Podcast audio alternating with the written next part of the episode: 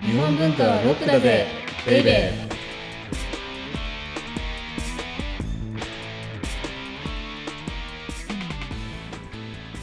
こんにちは先入観に支配された女サッチーですこんにちは、セバスチャン高木です。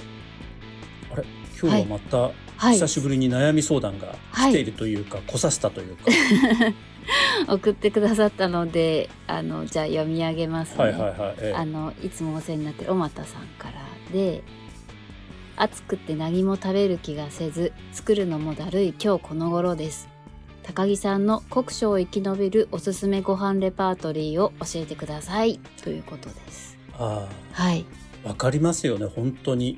そうですね暑い今年はもうね、はいだから、はい僕はね、はいいや僕は結構、はい食欲なくならないタイプなんですよ。あー羨ましいですでしょだから、はいあのはい作っちゃうの。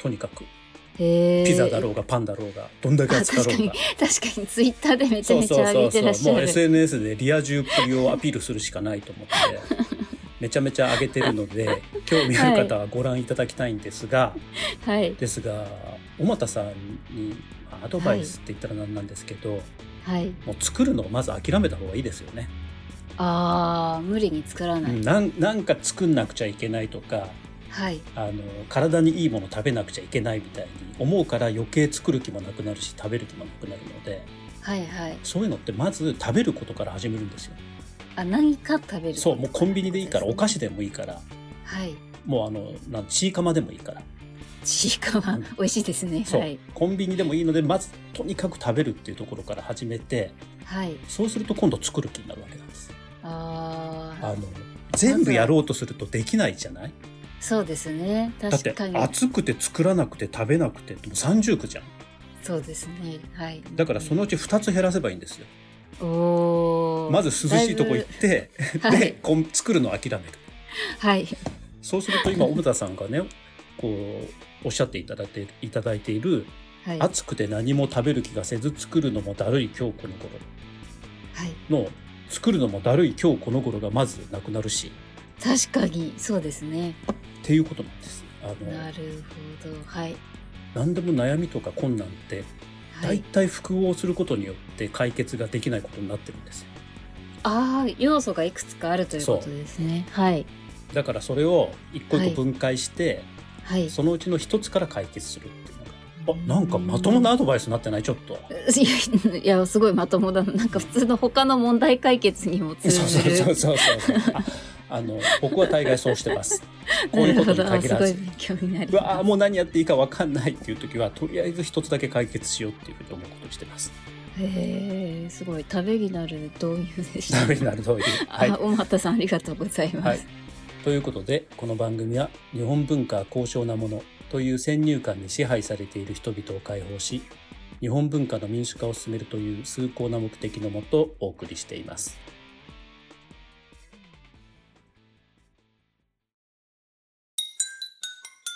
日本文化はロックだぜベイベー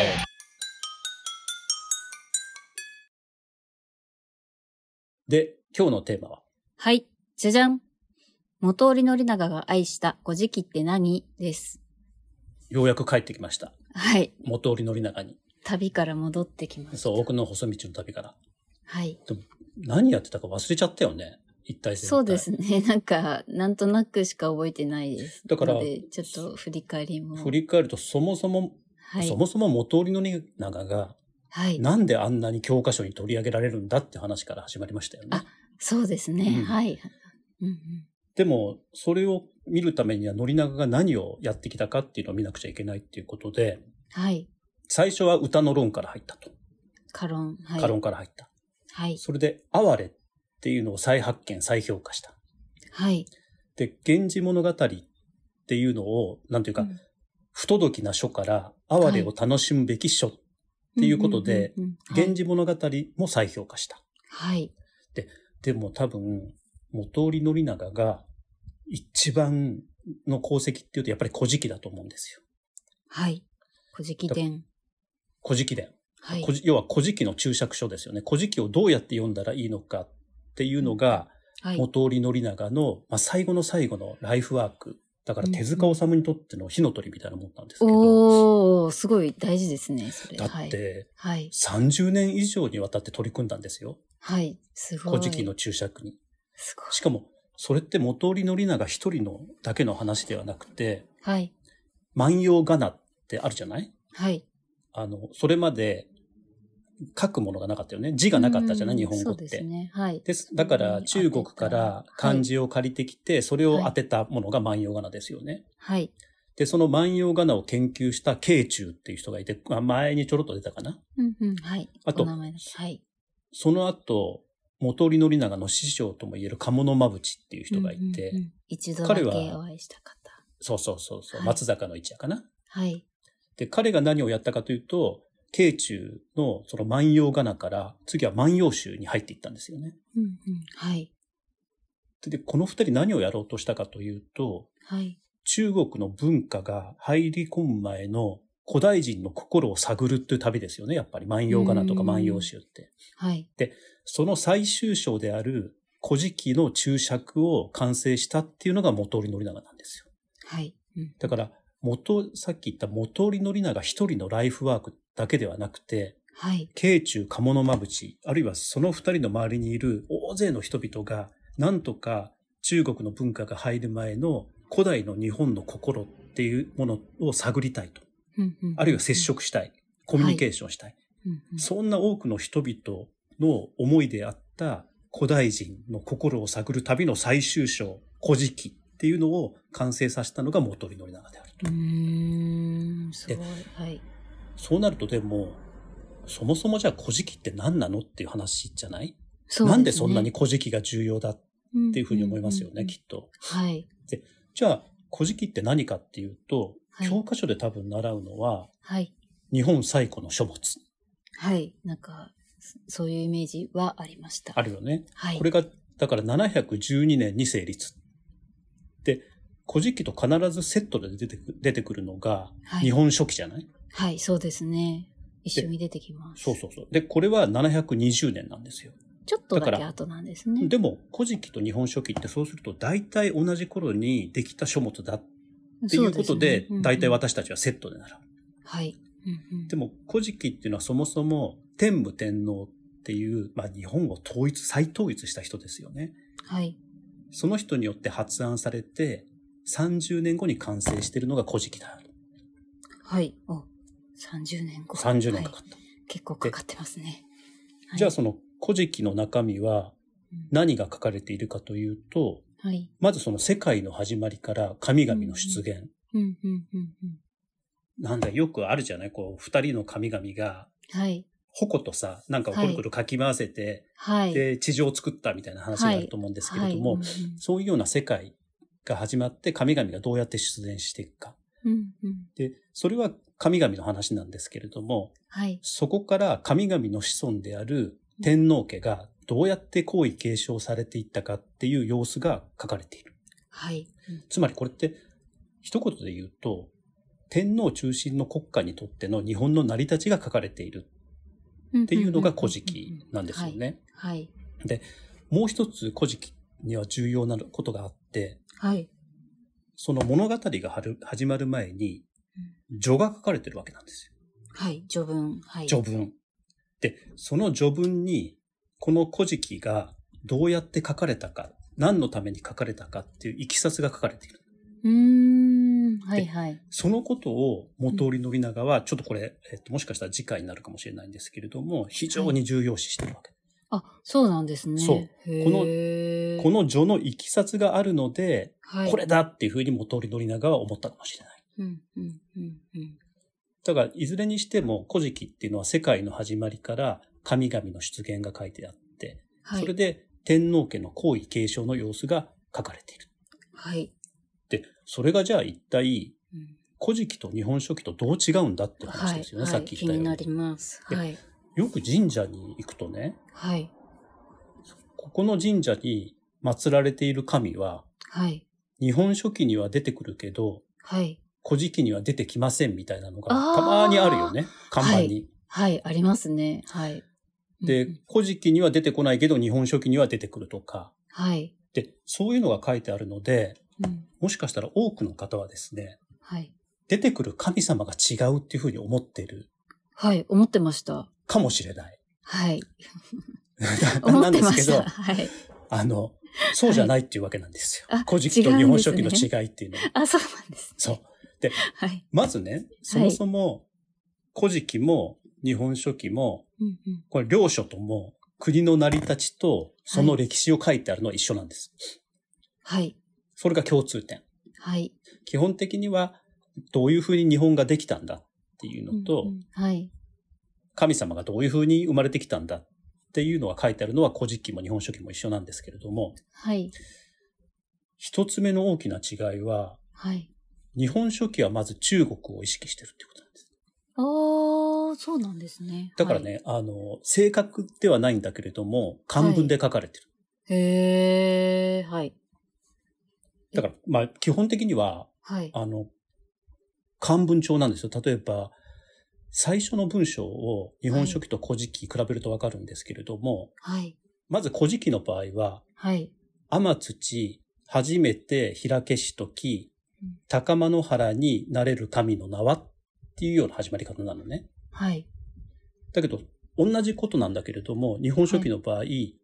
いにしえに雨土未だ分かれず、目を分かれざりし時みたいに、ももう完全に漢文帳なんですよね。ああ、確かに、き比べるとわかりますね。そうあちょっと違うんだって。はい。、だからら、これは多分ね、話し言葉と書き言葉のの主従関係の違いだと思っていて、はい。日本書紀の場合は、うん漢文で書くっていうことが主なんですよ。ああ。だかなるらほど話しか。言葉は10というかないわけです。はい、はい。うん、うん、うん。だけれども、これがすごく古事記が重要なんですけども、古事記ははい。当時話されていた話し言葉が主で、はい。それを漢字で表現しようとした。ああ、なるほど。だから、日本書紀のね、はいさっき言った漢文帳の言葉は、はい。当時の日本ではこんな風には話してないわけです。うーん。あの、中国風に日本語を直して、はい。日本の歴史、神々の歴史を書いたのが日本書紀だと。それでやっぱ意識してっていうのはそういうところそういうことなんですね。あーでも、古事記の場合は、はい、はまず話し言葉があると。はい、で、それを漢字で表現しようとした。はい。だから、でもね、それってすごい難しいわけですよ。はい、だって、漢字をね、はい。当時話されていた、はじめ、例えば、はじめましてみたいなうんうんうん言葉に、すべてその音を表す漢字を当ててっ たら、大変長くなっちゃうじゃない結構はじめましてスタイで、ルもしうて6時じゃない 結構大変ですね。はい、だから当時の人は何をやったかというと、はい、はじめっていうのには、はいはじめっていう漢字だけを当てて、はい、ましてっていうのにも、ましっていう風な漢字を当てたんだけれども、はい。それが漢文だったら、うんうん、初なんとかなんとかっていう風になるところを、うんうん、はじめって読む風に当てていったんですよ。うーん。だから当時の人は読めたかかもしれないけれどあも、はい、はい。うんうんうんそれがね、、時が経っちゃうと、はい。なんて読んでたのかわからなわい。かんないぞ。はいで。 なんか謎文章そうみたいそにうそうなっちそゃういそ。で、しかもそれだけじゃなくて、う。はい、固有名詞なんかは、はい。そのまま表音の漢字を当ててったわけですよ。あ、じゃあ、いろんなルールがこう、入り混じっちゃってるってことですよね。あのね、はい、当たり前なんですけど、はい。文字がなかったわけですよ。はい。で、その文字がないものに、無理やりその話し言葉を生かそうとして文字を当てたので、はい。今、サッチーが言ったみたいに、いろんなルールがそこに介在していったわけです。はい。はい。でうーん要は、、元織宣長は、それを解,、解読したっていうことなんでえー めちゃめちゃすごいですね、それ。す。そうなんですよ。あだからそんな時間もかかるし、うんうん。そういうことなんでへえー、だけどそうなんですね。はいす。。でも、なんで元織宣長が、はい。古事記をそこまで重要視したかはい。 はい。っていうのを、次回紹介しないけど。おいけ ないー あ気になりますね、確かに。はい。今は。日はだから古事記っていうのは何だって。で、古事記と日本書紀っていうのが、まあはい同じように思われてるけれども、そうではなくて、うんうん、はい。古事記っていうのはあくまでも当時話されていた言葉っていうものを漢字に移したものが古事記だ。おーで、日本書紀っていうのはそ、まあ、めちゃめちゃ正確ではないんだけれども、もうはい国際語として世界に流通していたうん漢文を使ってうん日本の歴史を表現したのが日本書紀である。うーん、なるほど。でも古事記は全然違った、はい、そう、その時の話されていた言葉を漢字で表現しようとしたので、はい大変な独特なルールがあって、はい。で、それを読み解いたのが元織宣長なんだよって話だ。っすごい。てなると、なんで元織宣長があとはね、そんな古事記にこだわったのかっていうのと、うんうんうんはい元織宣長の解読方法を少しあ、時間はい、はい。どうやったのか気になりますそね。うそうそう、紹介できるといいなっていうふうに。はい、はいわかりました。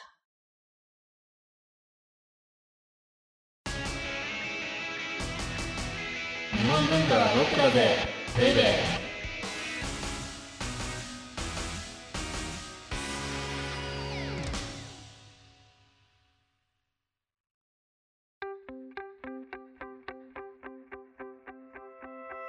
では、audiobook.jp をお聞きの皆様には、この後特典音声があります。ぜひ、最後まで聞いてください。じゃあ、次回は先ほどおっしゃった内そうそ容うっそてうことですね。はいい。よいよ元織宣長最終回、お、最終回はい。最終回で、多分最終回できると思うんですけれども、はい。元織宣長がなぜそんなに古事記にこだわったのかっていうのと、うんうんうんはい、じゃあ元織宣長の時代に古事記っていうのはどんな存在だったのかうんうんうんで最終的に何を得ることができたのかっていうのを紹介できるといいかなというふうに思います。うんうんうんわかりました。お相手はセバスチャン高木と先入観に支配された女、サッチーでした。